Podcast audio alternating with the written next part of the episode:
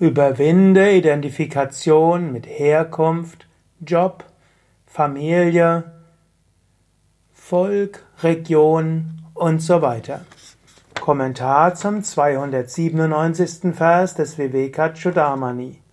Shankara schreibt, Gib die Identifikation mit Familie, Herkunft, Name, äußerem Aussehen und gesellschaftlicher Stellung auf. All dies sind Charakteristika des grobstofflichen Körpers und gehören so zu einem lebenden Leichnam. Befreie dich von der Idee, der Handelnde und der Erkennende zu sein. Dies sind Eigenschaften des feinstofflichen Körpers.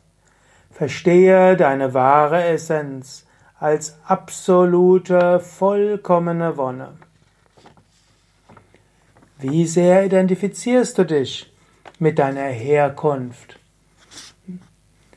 Man sagt gerne, manche Menschen schieben all ihre Probleme ihren Eltern in die Schuhe. Das sind dann eben die, kind, ist die Kindheit. Manche schieben ihre Probleme den Großeltern in die Schuhe. Das sind dann letztlich die Gene. Ja, wieder andere machen die Gesellschaft für, die, für alle Probleme verantwortlich. Und wiederum, manche identifizieren sich in besonderem Maße. Ich bin ein Rheinhesse, ich bin ein Lipper, ich bin ein Badenser. Oder bei uns in Sachsen, wir machen es so und so. Oder ich bin halt ein Bayern und die Bayern sind halt so. Der Körper ist jetzt zufällig in dieser Region oder du hast einen Körper, der in der Region geboren ist. Shankara geht von Reinkarnation aus. Ich gehe von Reinkarnation aus.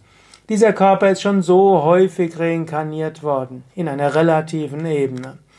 Du warst vielleicht schon in Afrika, du warst in irgendwo in Südamerika, du warst ein Eskimo, du warst ein Aborigines in Australien, du warst in Rom vielleicht schon mal ein Sklave, du warst im alten Ägypten ein Bauer, du warst im alten China ein Handwerker und so weiter. Jetzt, dieser Körper hat diese Attribute, deshalb sagt er lebender Leichnam.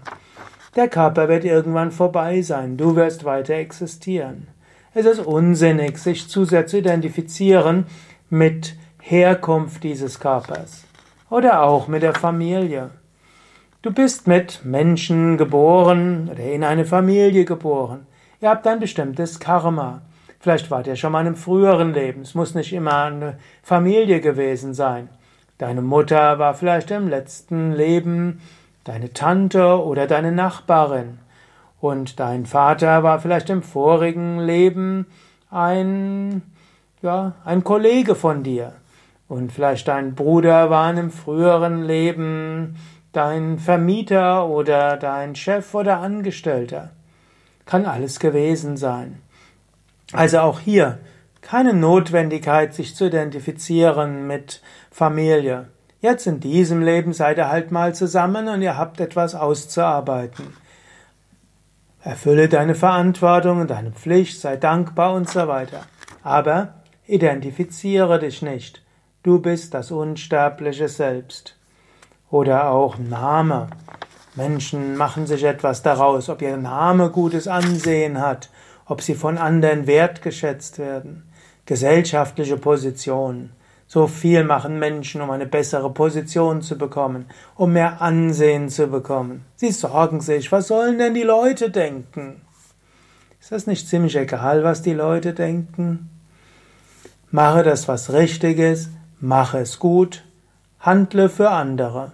Mehr braucht es nicht.